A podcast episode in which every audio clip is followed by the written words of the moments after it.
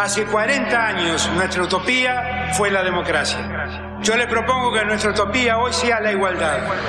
No, la Argentina hoy está a la deriva, tratando de tapar parches. Vamos a hablar clarito. Hay proscripción. La grieta famosa, que es un invento de la política para generar odio y desde ahí conseguir más votos. Vas a meter preso a Videla. A todos los responsables. Estamos trabajando en armar una estrategia para enfrentar la izquierda a nivel internacional. La izquierda tiene que pelearla y la peleamos todos los días. Si vos le tenés bronca, le tenés que le pelear, pelear o que tenés bronca, pero lástima a nadie. Lástima a nadie. La moneda ya está en el aire. Empieza cara o seca en FM Concepto.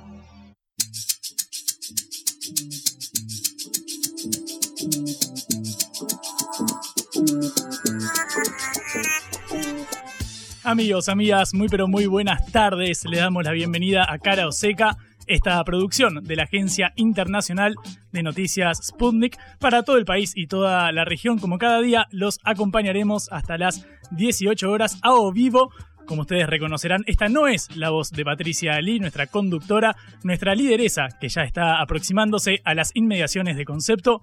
Los saluda Juan Leman, acompañado por Celeste Vázquez en la operación, Augusto Macías en la producción, en una jornada atravesada por un dato conmocionante. El salió publicada la inflación del mes de marzo. Hace instantes el INDEC la dio a conocer, se ubicó en el 7,7% que eleva la interanual, es decir, la inflación acumulada entre marzo del año pasado y marzo del 2023 en el 104,3%. Eh, esto es un dato bastante fuerte para, para el gobierno y sobre todo para todos quienes vamos al supermercado diariamente. Esto quiere decir que si fuiste hace un año al super y compraste algún producto, probablemente se haya duplicado y hasta haya subido un poquito más en el día de hoy, en el último mes. Digo cualquier producto porque sobre todo el dato fuerte para mí, si hay que prestar atención, es el de los alimentos y las bebidas no alcohólicas que subieron 9,3% en un solo mes. Recordamos que el impacto fuerte acá es a nivel social, es un, una, un rubro que tiene mucha incidencia sobre todo en la canasta básica total y la canasta básica alimentaria, es decir, aquella canasta que determina el nivel de pobreza y de indigencia que haya subido por encima de la inflación general da cuenta de que se viene un trimestre bastante álgido, complicado. Ya nos vamos a meter en este tema, por supuesto también subieron las prendas de vestir, lo hemos tratado en Cara o Seca en las últimas semanas, qué pasa con la ropa que sube tan fuerte y bueno, el dato sobresaliente es era uno previsible, es la educación que subió 29% en un mes, pero claro, ustedes me dirán, es el ciclo lectivo, acaba de comenzar las clases, era previsible que se eh, eh, em, encontrara por encima del nivel general, pero de todos modos eh, llama la atención este 29%, entonces 7,7% la mensual, 104,3% la interanual y en lo que va del año, en estos tres meses, ya superó el 21%.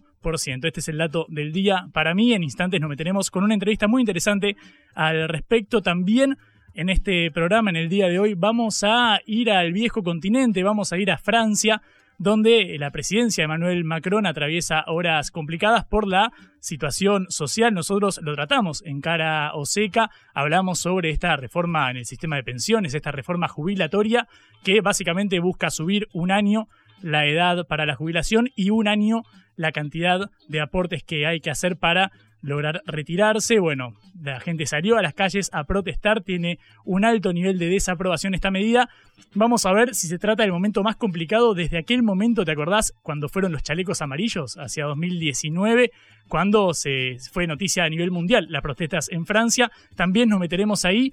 Pero antes, como siempre, como cada día, vamos a empezar con un comentario de Patricia, nuestra conductora, acerca quizás de uno de los temas estructurales que están sobre la mesa, que es el de la jornada laboral. ¿Hay que reducir la jornada laboral? ¿Es posible? con el nivel de salarios aplicarlo en nuestro país. ¿Qué pasa en el resto de la región? Lo vimos con Chile, con Gabriel Boric, que logró uh, cumplir una promesa de campaña para reducir la jornada laboral. Fue aprobada esta semana, nosotros lo comentamos en este mismo espacio. Vamos a eh, darle lugar a Patricia y su comentario editorial sobre esta medida. Cara o seca de Sputnik en concepto FM 95.5. El Congreso de Chile aprobó este 11 de abril un proyecto de ley para reducir de las 45 horas actuales a 40 horas semanales la jornada laboral. Este fue uno de los principales proyectos impulsados por el gobierno de Gabriel Boric y estuvo en trámite parlamentario durante muchísimos años.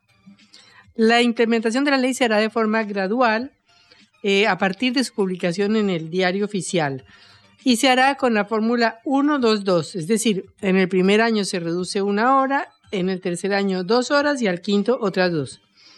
Además, la ley prevé la posibilidad de trabajar cuatro días y descansar tres, a diferencia de la legislación actual que obliga a tener un mínimo de cinco días laborales y contempla la posibilidad de hacer un máximo de cinco horas extras por semana. Actualmente son 12. Bueno, de esta manera Chile se integra a los países más avanzados del continente porque se convierte en el tercer país de América Latina que establece por ley las 40 horas semanales detrás de Ecuador y de Venezuela.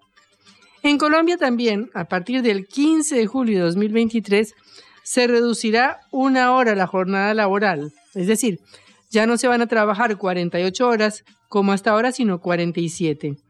Y así seguirá gradualmente hasta el 15 de julio de 2024, cuando la jornada ordinaria pasará a ser de, 46 horas eh, y después en el año 2026 pasará a ser de 42 horas. Esto sin disminuir el salario ni afectar los derechos adquiridos ni las garantías de los trabajadores. Y también se está pensando cambiar lo que se llama jornada nocturna para que empiece a las 6 de la tarde y que los festivos y los dominicales se vuelvan a, remunerar al 100% y no al 75% como ocurre hoy. Esto son cambios que son muy importantes a nivel de los trabajadores de América Latina ahora que nos aproximamos al primero de mayo. Porque según eh, un informe de la OCDE, la Organización para la Cooperación y el Desarrollo Económico, Colombia, al lado de México, se encuentra en el segundo lugar de los países que más trabajan de la OCDE. Solamente después de Turquía, que tiene 14.2 horas de trabajo en promedio por día. En Colombia, según dice la entidad, se trabajan más o menos 2.000 horas al año. En realidad, esto tiene una larga historia, la de la jornada laboral.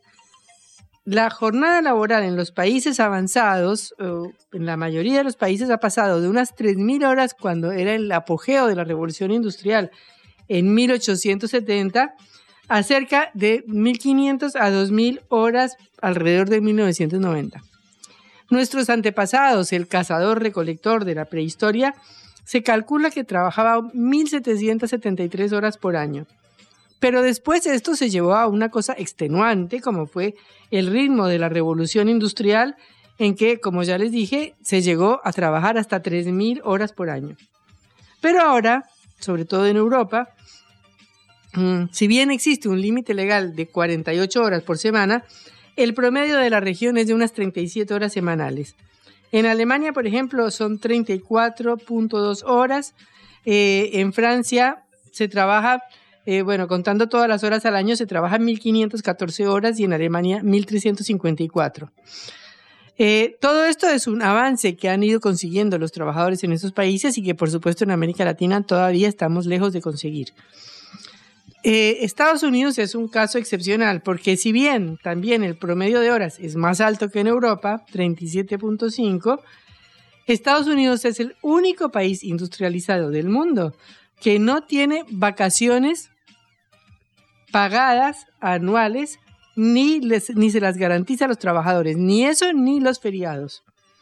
Los países europeos en general le dan a todos los trabajadores por lo menos 20 días de trabajo por año y de ahí para arriba. Además de lo cual tienen los días feriados, que en Europa son un montón. Son 15, 20 días en algunos países. En Estados Unidos no ofrecen ningún día feriado.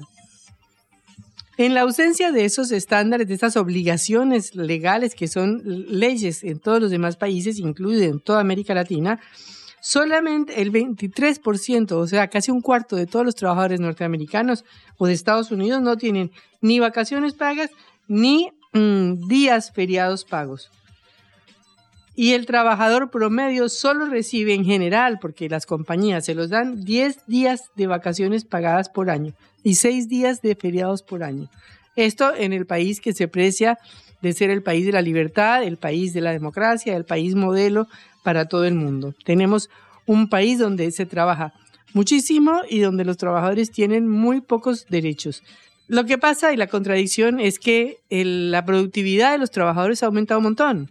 Si nosotros pensamos en lo que se producía en el año 1950, es decir, hace 73 años, el trabajador para producir una, eh, lo que producía en una jornada laboral, hoy se produce en 11 horas. O sea, lo que antes era 40 horas, ahora son 11. Pero a pesar de que, digamos, la productividad ha aumentado tanto, es decir, cuatro veces, digamos, en 70 años, lo cual es un montonazo, esto no se ve en la cantidad de horas de menos que trabajamos. En Argentina, por ejemplo, la jornada laboral es de 48 horas, aunque en general es de 40 horas por semana. Es decir, los trabajadores en general trabajan de lunes a viernes, con algunas excepciones que trabajan también los sábados, y se impone un régimen en el cual no todos los trabajadores tienen que hacer las 48 horas que mandata la ley. Pero también existen propuestas para bajar esta jornada, eh, reducirla como se ha reducido en Chile.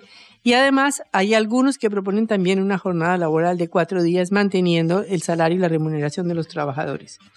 La idea es que los trabajadores tendrían más tiempo libre y que podría aumentar su productividad y su satisfacción con el trabajo. Sin embargo, ya sabemos que eso está muy lejos de la realidad porque no es el problema solamente de que se trabajen las ocho horas legales que están mandatadas por ley, sino que muchísimos trabajadores tienen que hacer horas extras para llegar a cubrir los gastos del fin del mes. Y además de eso, que hay una informalidad laboral de un 40% de la población. Es decir, tenemos a un porcentaje muy grande de los trabajadores que no tienen absolutamente ninguna garantía, ni vacaciones, ni salarios eh, por los días feriados, ni por trabajar los domingos, ni por trabajar en horas extras o trabajar por la noche.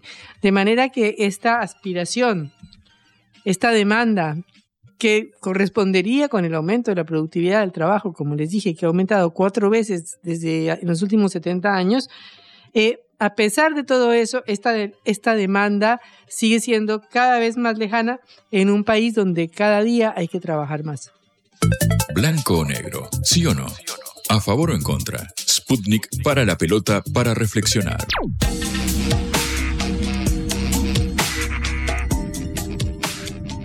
...7.7%. Parece una mala cifra y una cosa que escandaliza. Es contundente el, dato, como decíamos recién. Se trata de la inflación interanual más alta desde 1991. Han pasado 32 años para que superáramos la barrera del 104% de inflación interanual. 7,7 eh, además es el valor más alto de este gobierno tras la renuncia del exministro de Economía, ahora exministro de Economía, Martín Guzmán, en julio del año pasado, que ahí se había ubicado en el 7,4 la inflación mensual, luego bajó y se acomodó. Bueno, se trata ahora sí tres décimas por encima de la inflación más alta que ha vivido mensualmente este gobierno y de la más alta que ha tenido la Argentina en los últimos 30 años. El dato contundente para mí en el impacto en la situación social, porque por supuesto, claro, esto lleva a que otras variables se disparen. Hablábamos del dólar paralelo, el dólar blue, que superó los 400 pesos, el nuevo récord nominal decimos récord nominal porque, claro, amparada en una inflación de más del 100%, es posible que el año pasado, con un dólar apenas por encima de 200 pesos, por ejemplo, tuviera que estar mucho, mucho más arriba que lo que está hoy el dólar. Si tuviera en el misma, si siguiera el ritmo inflacionario el dólar paralelo, pero de todos modos, este dólar de, que empieza con un 4 preocupa. Pero te decía la situación social porque al haber incrementado el 9,4% el rubro de alimentos y bebidas no alcohólicas, esto eh, indefectiblemente va a repercutir en la canasta básica alimentaria y en la canasta básica total, por lo que va a impactar de lleno en los sectores populares. Eh, y en la línea de pobreza y indigencia, recordamos, el INDEC informó hace apenas unos días que la pobreza era del 39,2% y la indigencia superaba el 8% de la población. Bueno, este es el cuadro de situación que se vive. Por supuesto, hay unos factores determinantes, como lo es la sequía que se, sufrió durante este verano, la más extensa del último siglo. Por supuesto, el aumento de los precios internacionales, ya lo hemos repasado en reiteradas oportunidades. Independientemente de eso, creo yo que esto va a llevar a tomar cartas en el asunto. Y recordamos también es interesante la repercusión a nivel electoral. Sergio Massa, el actual ministro de Economía, había deslizado hacia fines del año pasado que en pos de mantener una, una potencial candidatura a presidente, la inflación de marzo tenía que empezar con un 3. Bueno, está casi al doble, superó el doble. 7,7% en marzo, 104,3% la interanual. Este es el cuadro de situación que vivimos y lo informó el INDEC hace algo más de una hora. Estamos en línea con Felisa Micheli, exministra de Economía durante el gobierno de Néstor Kirchner, para tratar de explicar esta situación. Felisa, un gusto saludarla. Mi nombre es Patricia Lee y desde Cara y Seca es un placer tenerla con nosotros. Es un gusto. Buenas tardes a todas y a todos. Felisa, eh, ¿qué quiere decir esta cifra terrible del 7.7%? La verdad que es una cifra muy, muy alta eh, los tres meses del año han dado cifras sumamente elevadas y si consideramos además que alimentos aumentó un 9,3%, realmente podemos decir que la pobreza va a aumentar eh, de una manera muy importante en los, eh, cuando se haga la medición correspondiente, ya que todos sabemos que eh, la afectación de alimentos tiene mucho que ver con esta situación, ¿no es cierto? Así que me parece que estamos en una muy mala situación, en una situación donde el gobierno no va con la tecla respecto de em, encontrar una solución a estos problemas. Eh, se habla siempre de las medidas que se pueden tomar en relación a las empresas, a un control más estricto, pero no se encuentra la, la forma de hacerlo, ¿no es cierto? Estamos con este tema desde hace bastante tiempo y no hay ninguna solución, ni siquiera un cambio de tendencia. Así que estamos, creo yo, en una situación muy complicada, eh, donde la gente la está pasando muy mal por este tema de, de que las compras no, no las pueden realizar, de que no se llega a fin de mes, y creo que eso es algo que todos sabemos y que lamentablemente no tiene solución todavía, ¿no? Felisa, buenas tardes, ¿cómo estás? Juan Lemán te saluda. Quiero eh, preguntarte puntualmente, en base a tu experiencia, sabemos que marzo es estructuralmente un mes eh, particularmente inflacionario, pero este 7,7 se inscribe en un marco en el cual tuvimos una inflación del 5%, del 4,9 en noviembre, del 5,1 en diciembre, del 6 en enero, el 6,6 en febrero y el 7,7 ahora en marzo. Más allá de que en marzo, por lo general, es un mes particularmente inflacionario, vemos que hay una inercia creciente en el número mensual. Te pregunto por las eh, probabilidades que tenés de que esto empiece a bajar el ritmo o si ya la inercia es eh, indeclinable de cara al resto, al resto del año. Bueno, siempre hay posibilidades de cambiar estas cosas, ¿no es cierto? Pero ¿qué pasa? Si no se cambian algunas cuestiones muy estructurales, esto va a continuar. Así que eh, la línea de tendencia, si no se hace nada, es que esto continúe de la misma manera. Eh, mi preocupación es justamente eso, que no se encaran medidas más profundas que tendrían que ver con establecer este eh, mayores este, controles estrictos en el movimiento de capitales con el exterior, eh, cambiar las regulaciones que existen hoy para la adquisición de dólares para que de esta manera se pueda fortalecer las reservas. Ustedes saben que cuando las reservas eh, están muy bajas o, no tiene el Banco Central ese poder de fuego, se acumulan las presiones devaluatorias y eso lleva a las remarcaciones de los precios. Este es un punto central. Y por otro lado existe también esta cuestión de la que siempre se habla, de la concentración de los mercados, que el gobierno no le ha encontrado la vuelta para que las grandes empresas, proveedores de los bienes más importantes de la canasta básica total, como son el tema de alimentos, el tema de los productos de higiene, de limpieza, productos de tocador, se puedan este, eh, acceder a ellos a unos precios como los que se habían acordado en precios justos, que parecería que no se está cumpliendo eh, muy efectivamente, ¿no?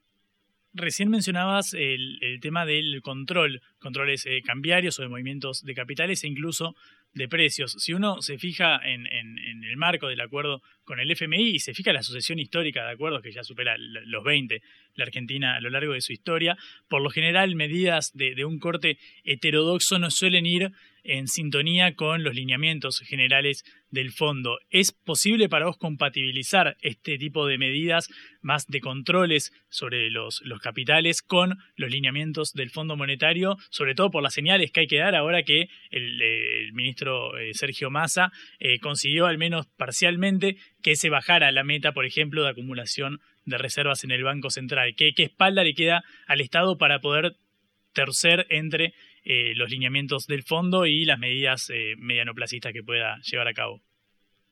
Bueno, es que justamente cuando se firmó el acuerdo con el fondo, ya advertimos en ese momento las dificultades que se que aparecerían para cumplir una reducción de la inflación, para llevar adelante una, una reducción de la inflación. No sé si ustedes recuerdan que en ese momento se mencionaba que el acuerdo con el fondo, lejos de ser un acuerdo que solucione los problemas de la inflación, era un acuerdo que tenía características inflacionarias. ¿Por qué? Porque el acuerdo prevé devaluaciones eh, más aceleradas, porque el acuerdo prevé aumento de tarifas, por quita de subsidios, porque el acuerdo prevé también eh, que se reduzcan eh, los costos fiscales. Por lo tanto, ya habíamos mencionado en su momento esta situación.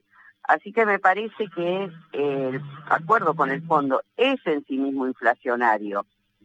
Una solución sería renegociar ese acuerdo, ver la posibilidad que el propio fondo pudiese de alguna manera eh, generar alguna eh, alguna mesa de negociación para además tener en cuenta las condiciones que han cambiado desde que se firmó el acuerdo, que es todo el tema de la sequía, eh, si eso no se logra, la verdad que me parece que esta línea de tendencia va a seguir.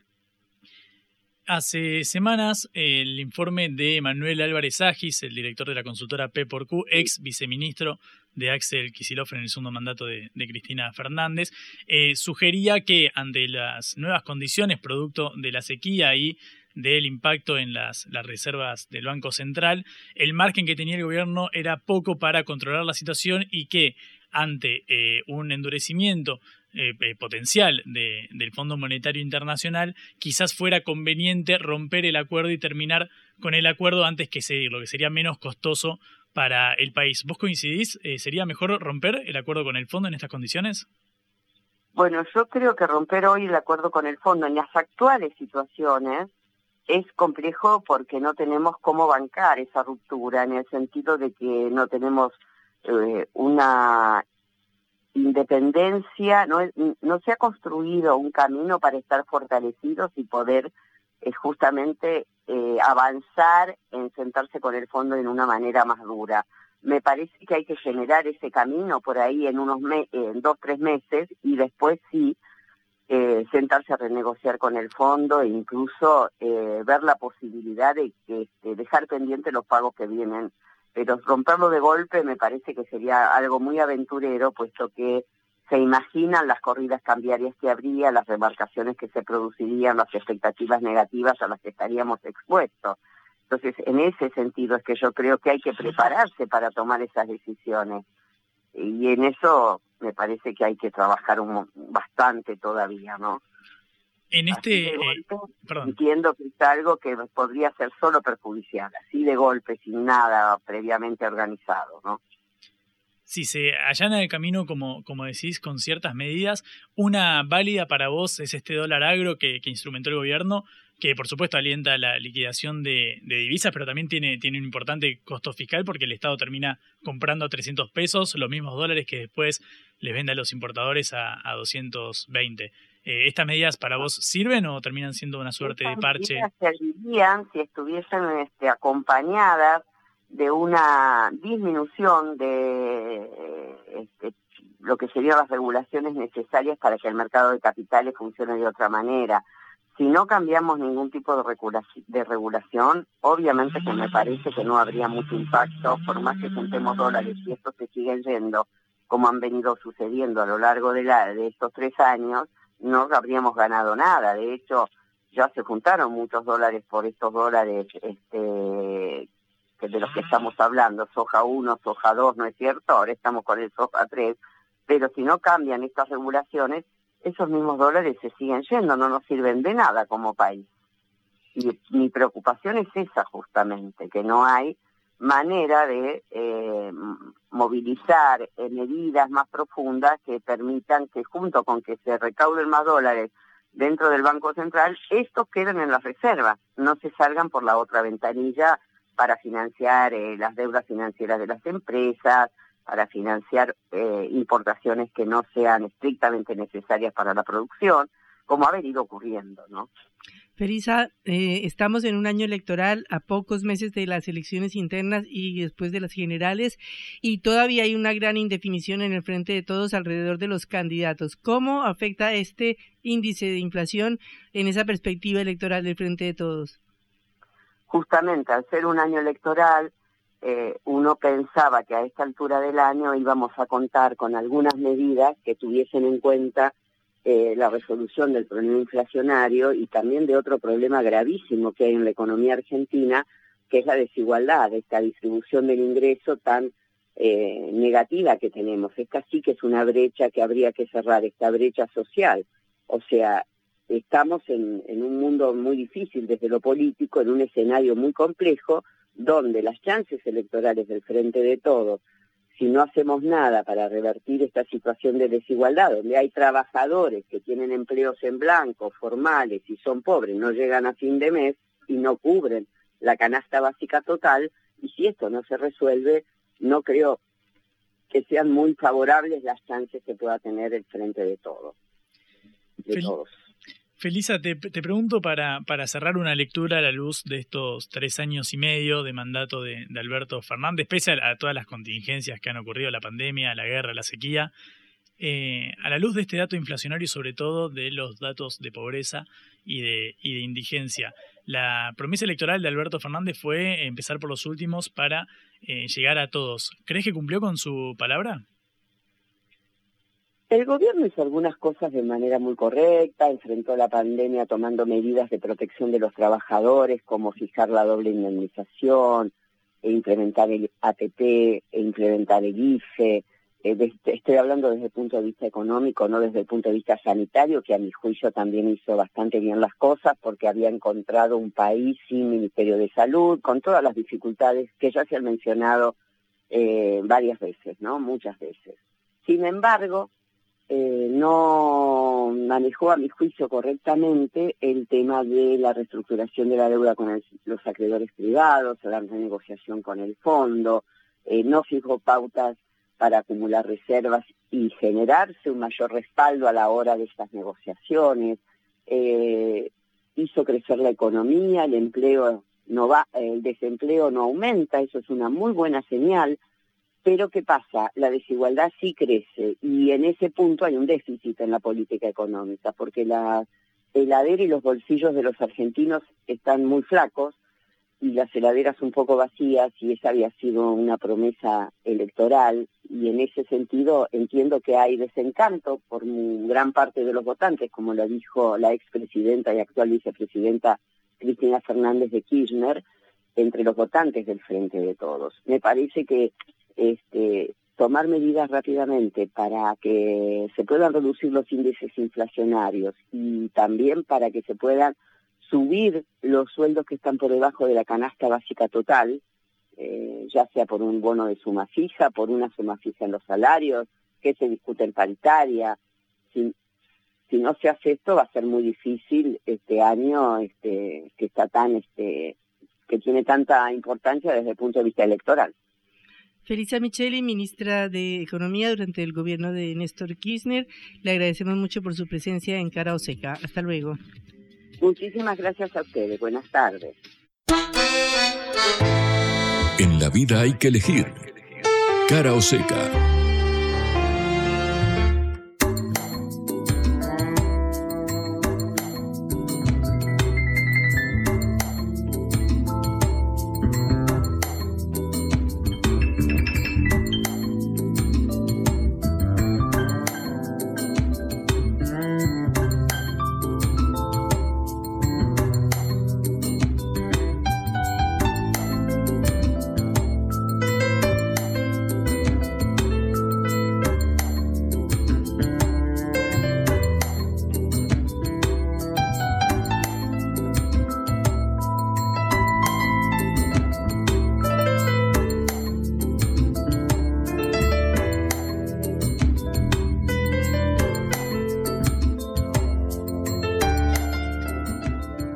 hablábamos, Juan, antes de la ley que se aprobó en Chile reduciendo la jornada laboral a, eh, de que era de 48 horas semanales y que la van a reducir progresivamente. Eh, tendencia que también se ha ya sucedido en otros países de América Latina, como por ejemplo Colombia, que también aprobó una medida parecida. Mira, es, es interesante, llama la, atención en el caso de Chile, de, de, 45 a 40 horas semanales. La Argentina, recordamos, tiene estipulada 48 horas eh, semanales, es decir, una jornada de 8 horas, 6 días por semana. Si bien la mayoría de, la gente intenta hacer lo posible por trabajar 8 o 9 horas de lunes a viernes y tener el fin de semana, va a que ver si esto puede replicarse en nuestro país para tener más tiempo de descanso. El tema, claro, uno compara con las cifras de informalidad laboral que ronda el 40%, de pobreza, de que tenemos los segundos salarios más bajos de Latinoamérica, ahora con esta inflación acuciante que atravesamos más todavía, estaría bueno ver si hay forma de compatibilizar tanto el aumento de la productividad con la disminución de la carga horaria, algo que están instrumentando ciertos países nórdicos en el, en el primer mundo. Claro, la, coyuntura es bastante diferente. Si Argentina es un país atípico por el nivel inflacionario ya en América Latina, ni te imaginarás si nos comparamos con eh, países del norte de Europa, por ejemplo. de Europa en general. Bueno, eh, hablamos, eh, tenemos en línea a Daniel Koster de la Confederación Sindical Internacional, economista de la Confederación Sindical Internacional desde Bruselas, para que nos explique un poco cómo es esto en Europa y qué podemos esperar. Eh, Daniel, un gusto saludarlo. Mi nombre es Patricia Lee, desde Cara Oseca, lo saludamos. ¿Qué tal, Patricia? Buenas noches, ¿cómo estás? Gracias por llamarme. Muy buenas noches y espero que no sea muy tarde, pero muchas gracias por atendernos. Daniel, estamos, eh, estamos muy preocupados uh, por, uh, o no preocupados, estamos viendo con esperanza lo que hizo Chile, lo que ha hecho Colombia, pero contemplamos Europa donde realmente la jornada laboral eh, se ha reducido en los últimos años y nos gustaría su comentario, su opinión desde el punto de vista de un economista y de una confederación sindical internacional.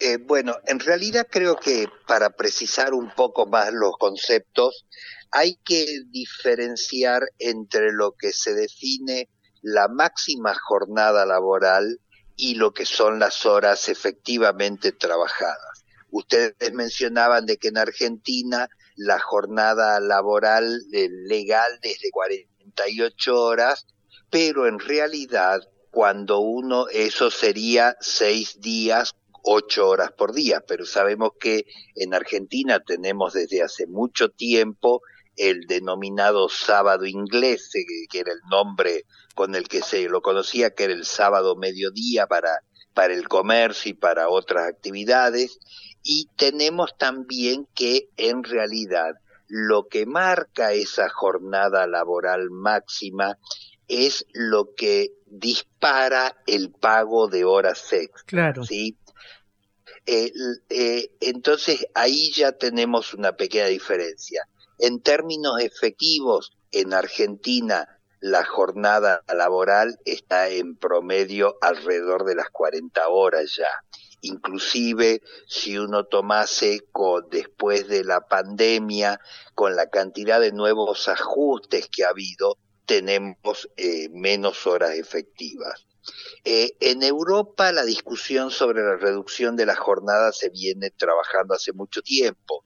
Bélgica estableció eh, hace cosa de unos eh, ocho meses más o menos las, las cuatro días laborales a la semana que pero eso depende de el arreglo que haya entre los trabajadores y los empleadores.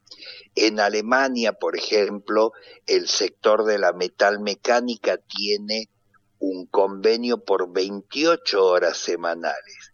Claro que compensan en parte con una reducción de lo que son las vacaciones anuales. Entonces, hay una cantidad de, de modalidades dando vuelta que tienen eh, su especificidad de acuerdo al sector.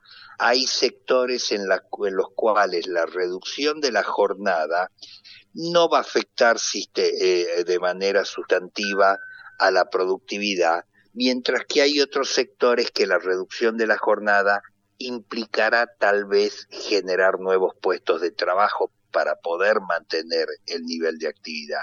Esas son cosas que tienen mucho que ver con la especificidad y acá en Europa en general, más allá de los límites legales máximos, lo que se plantea es una discusión eh, paritaria en la negociación colectiva, los representantes sindicales y los empleadores tratando de, de, de, finiquitar y de definir estos arreglos en función de las necesidades productivas y las necesidades de los trabajadores, ¿no? Daniel, buenas tardes, buenas noches para vos. Juan Lemán acá te saluda. Quiero eh, preguntarte puntualmente por el, el, caso argentino. Uno ve que, como bien mencionabas, hay países más desarrollados que, que, el nuestro que están instrumentando este tipo de medidas y ahora lo vemos que cruzando la cordillera Chile, acá al lado, eh, ya avanza en esta dirección. Con el ¿Es compatible llevarlo a cabo con el nivel de informalidad laboral que manejamos eh, y con el deterioro de, los ingresos que, que, hay ahora? Porque me imagino, por ejemplo, que una pequeña y mediana empresa que también sufre los efectos de la inflación y de la crisis, eh, quizás vea, vea una merma en sus, en sus ingresos eh, si, si cae la, la, producción. Poniéndome en abogado del diablo, ¿no? Por supuesto, estoy a favor de que se reduzca la jornada liberal, eh, laboral, mira, liberal, me salió fallido. Salió salió un lapsus. un lapsus. no, yo te yo entiendo yo entiendo tu pregunta pero te reitero, creo que hay que contextualizar distintos temas, eh, porque vos tocaste distintas facetas. El mercado de trabajo es mucho más complejo y ah, por otra parte también más apasionante de lo que el pensamiento eh, liberal o neoclásico tienden a decir, ¿no es cierto? Ellos creen que es lo mismo que cualquier otra mercancía y por lo tanto se debería manejar así. Eh, en el caso de Argentina, la informalidad eh, que es en todos lados un fenómeno complejo, ¿no es cierto? En Argentina es alta, no es de la más alta del mundo, tampoco es de la más baja del mundo, está en, está en el promedio. Eh, la informalidad es un, un, fenómeno bastante heterogéneo, porque por un lado tenemos un gran porcentaje de informalidad en las trabajadoras eh, de hogares, ¿no es cierto?, las empleadas domésticas, que eso eh, suba o baje la jornada legal eh, tiene el menor impacto, salvo que haya una vocación de, de, cumplir con la ley y con la norma. Después tenés otra porción importante de informalidad, que son los, los autoempleados, los, eh, los cuenta propia, ¿no es cierto? El, tipo que, que trabaja por su propia cuenta o con dos o tres amigos más y que conforman una especie de sociedad de hecho, pero tenés una porción muy importante de los trabajadores informales, casi te diría más de un tercio, que son trabajadores no registrados en empresas formales, trabajadores no declarados a la seguridad social, que esos son los que básicamente cuenta la encuesta permanente de hogares en Argentina. Esos trabajadores comparten su puesto de trabajo con trabajadores formales.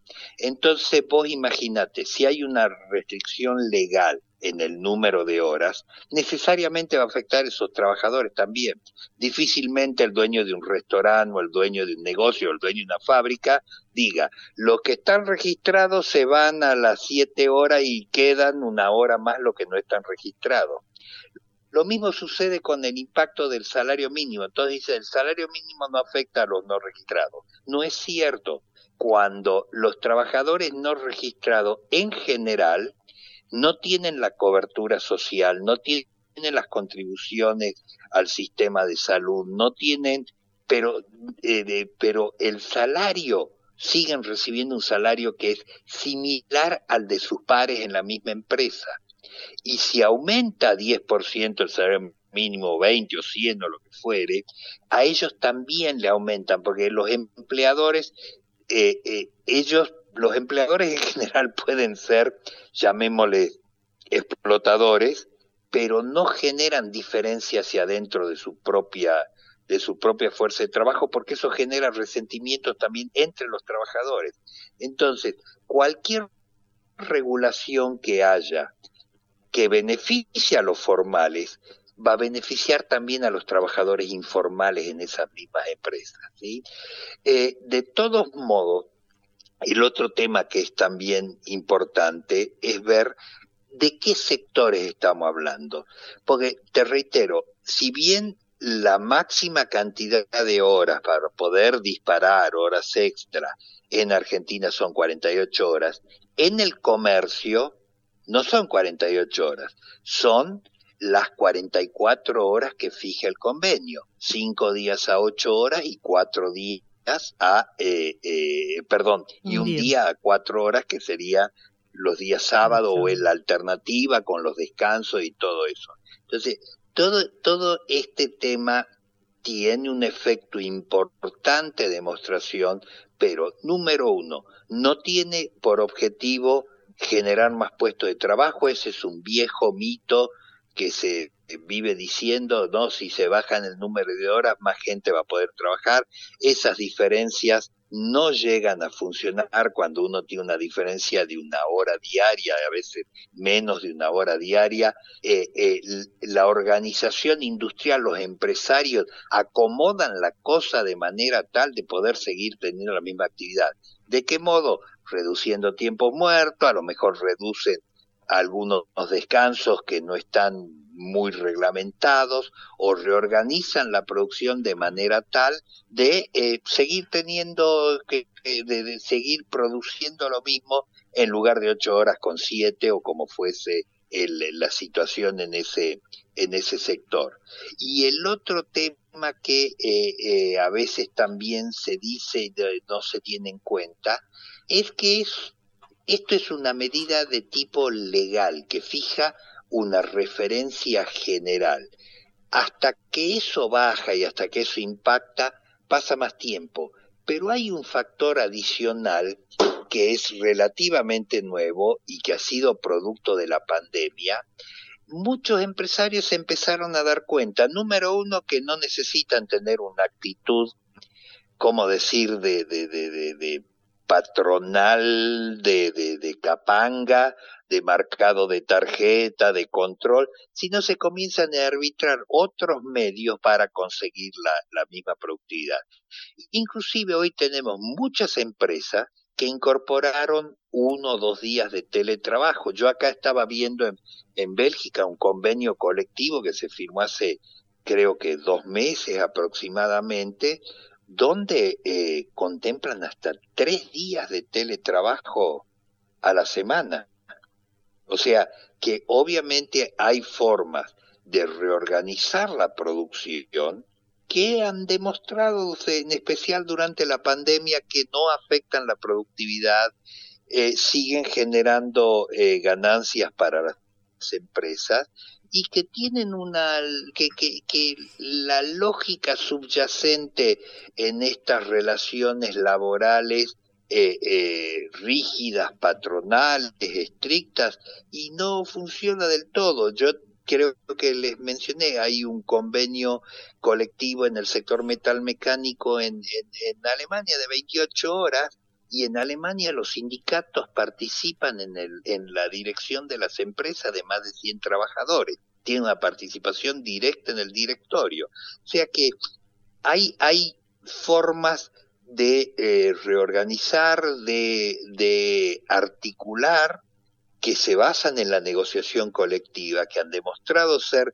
muy efectivas y eficientes a nivel global y que lamentablemente en nuestro país no han tenido igual desarrollo porque ha habido un crecimiento y una propaganda y un discurso antisindical en contra de los, eh, de los abogados laboralistas. El, el expresidente Macri vive hablando de la, de la mafia de los abogados. Hay toda una serie de, de, de, prejuicios y de pruritos y se habla de los juicios laborales como si fuesen el principal problema del país, que cuando uno va y mira los números y la realidad se da cuenta que no son ciertos, ¿no?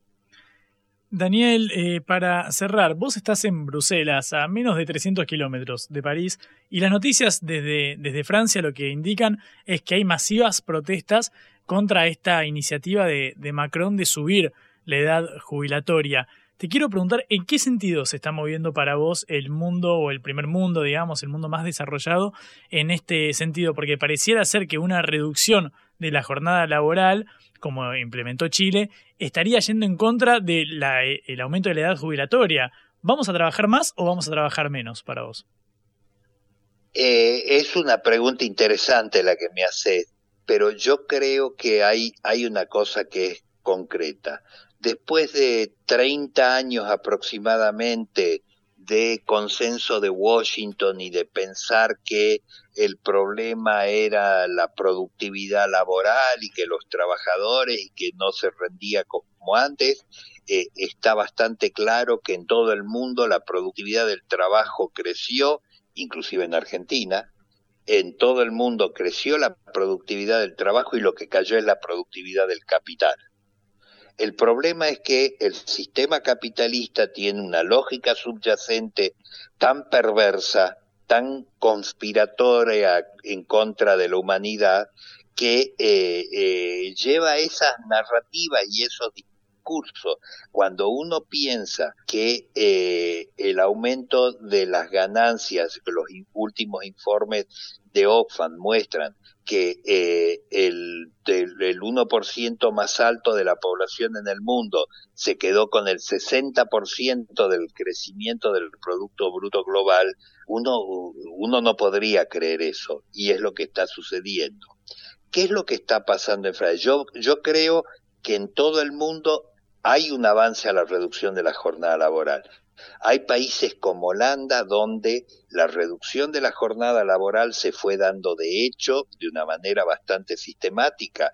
Trabajan aproximadamente 32 horas semanales en promedio, donde además hay arreglos de dos personas ocupando el mismo puesto, trabajando alternativamente, donde el Estado compensa las contribuciones a la seguridad social y paralelamente ha venido creciendo la influencia de eh, los trabajadores, ha venido creciendo la tasa de afiliación sindical y en Holanda la participación política en las últimas elecciones fue del 82% de la población que podía votar, cuando el promedio europeo es el 69%.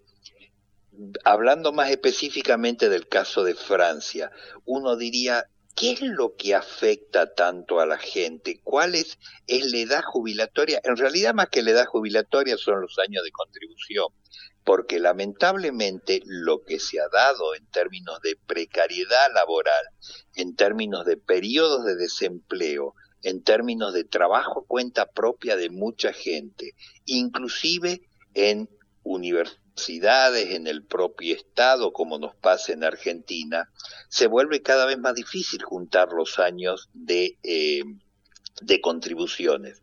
Y si bien es cierto que hay mucha gente que pasa de la edad jubilatoria y desea seguir trabajando, yo soy un caso de eso, ¿no es cierto? Que, que sigo trabajando porque me gusta mi trabajo y he pasado ya bastante de la edad jubilatoria, eh, yo creo que el problema es también en, en Francia ponerle como una traba a una medida que es muy simbólica y por lo tanto tiene la lógica de los simbolismos. La resistencia de los trabajadores franceses no es tanto a un incremento de dos años de la edad jubilatoria, sino a la arbitrariedad de un cambio de las reglas del juego, de la forma en que se hizo, ¿no es cierto? Y la forma que se está planteando eh, cuando hay una cantidad de otros problemas en el mundo del trabajo y laborales que habría que, que habría que tratar, de resolver, como son la precariedad y los bajos sueldos. Exactamente. Eh, Daniel Koster, eh, economista de la Confederación Sindical Internacional desde Bruselas, muchísimas gracias por estos minutos con Cara Oseca. Gracias a ustedes por haberme llamado y a su disposición cuando lo necesiten. Cara Oseca. Te contamos lo que otros callan.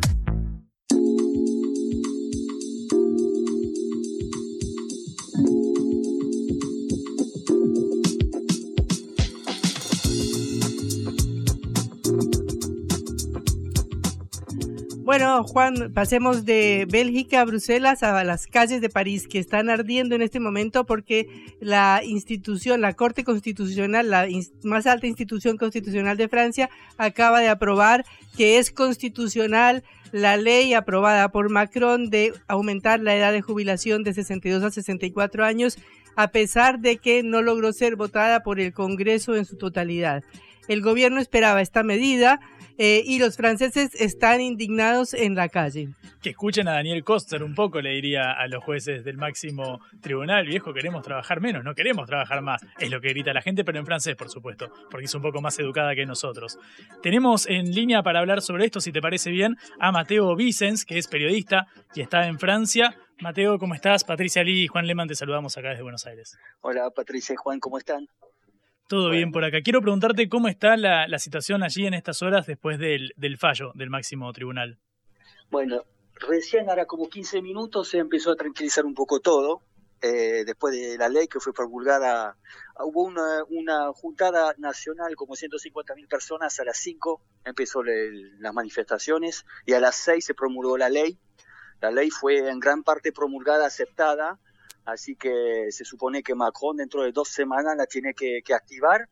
Y a, raíz de eso, a las 8 de la noche, la, gente empezó a salir a la calle a romper cosas, hubo una comisaría que incendiaron, bueno, cosas digamos clásicas, pero no hubo muchas cosas, hubo como 100 personas, interpelaciones así, pero nada, ya ahora se esperan que mañana, ahí en realidad es el día después lo que nos, nos da mucho miedo, es eh, los rompedores, no sé si ustedes saben, los black blocs, saben, los que mm. los que van a los gamberros, como dicen eh, decimos eh, aquí, como en España, que van a romper todo. Eso en realidad es el día después que nos preocupa, este fin de semana en realidad.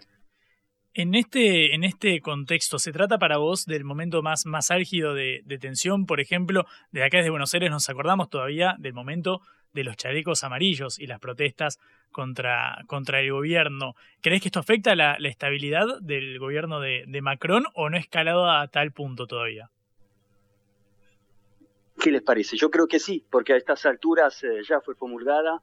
Macron está en su, en su primer año no, de segundo mandato, le quedan como cuatro años, van a ser muy, muy, muy difícil para él, porque realmente perdió toda la legitimidad que, que tenía, la semana pasada fue, habló con Taiwán, fue con el presidente chino.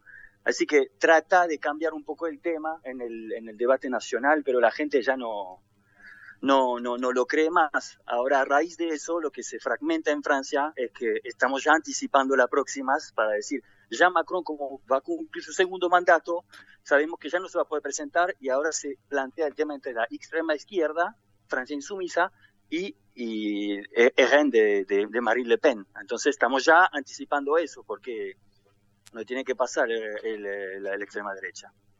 Eh, Mateo, ha sido un gusto tenerte, nos tenemos que ir, pero volveremos a llamarte para saber cómo sigue la situación en París. No duden, con mucho gusto. Muchísimas gracias. ¿eh? Un abrazo de nada. Me gusta cómo dice abrazo en nuestro entrevistado. Me gusta mucho. Sí, quiero, quiero remarcar porque muchas veces destacamos nuestras tonadas aquí de Argentina, la cordobesa, la mendocina, que son particularmente lindas, a diferencia de la porteña. Quiero destacar al colega francés que nos explicó en tres minutos muy concisamente. Eh, ha dicho, eh, Macron perdió toda legitimidad. Un título fuerte de cara a los tres años de mandato que le quedan. Programa intenso de cara seca, me parece, ¿no? Exactamente. Nos vamos a despedir entonces con Au revoir esta vez. O bois. Exactamente. No sé cómo vos lo pronunciarás mejor. Eh, bueno, ahora ya no lo voy a volver a intentar. bueno, eh, ¿quiénes nos acompañaron hoy? Celeste Vázquez, como siempre, en la operación. Augusto Macías, a cargo de la coordinación y la producción de este envío. Y nos encontramos mañana, no, sábado. Mira, hay que descansar. Orgullo para Daniel Koster, que nos escucha ahí desde Bélgica. El lunes nos encontramos, mismo hora, mismo lugar. Muy bien, y pueden escucharnos otra vez por mundo, eh, por sputniknews.lat. Hasta el lunes. Vamos a hablar clarito. La guerra contra las drogas ha fracasado. Se ha producido un genocidio en mi continente. Tenemos nosotros que plantar una sola voz, y que América Latina, el Caribe, le diga a los Estados Unidos de Norteamérica, no más golpismo. Y se aplica lo que decía Tolstoy, un gobierno que no procura la justicia no es más que una banda de malhechores. Qué cosa rara que diga gracias a la vida a pesar del dolor, porque mi hija dio la vida sabiendo que había que cambiar. La vi ahí que, que brillaba, que sobresaltaba en ese estadio hermoso y no lo pensé y, y la fui a besar. La vida está llena de tropezones y de fracasos, pero es hermosa. Cara o seca.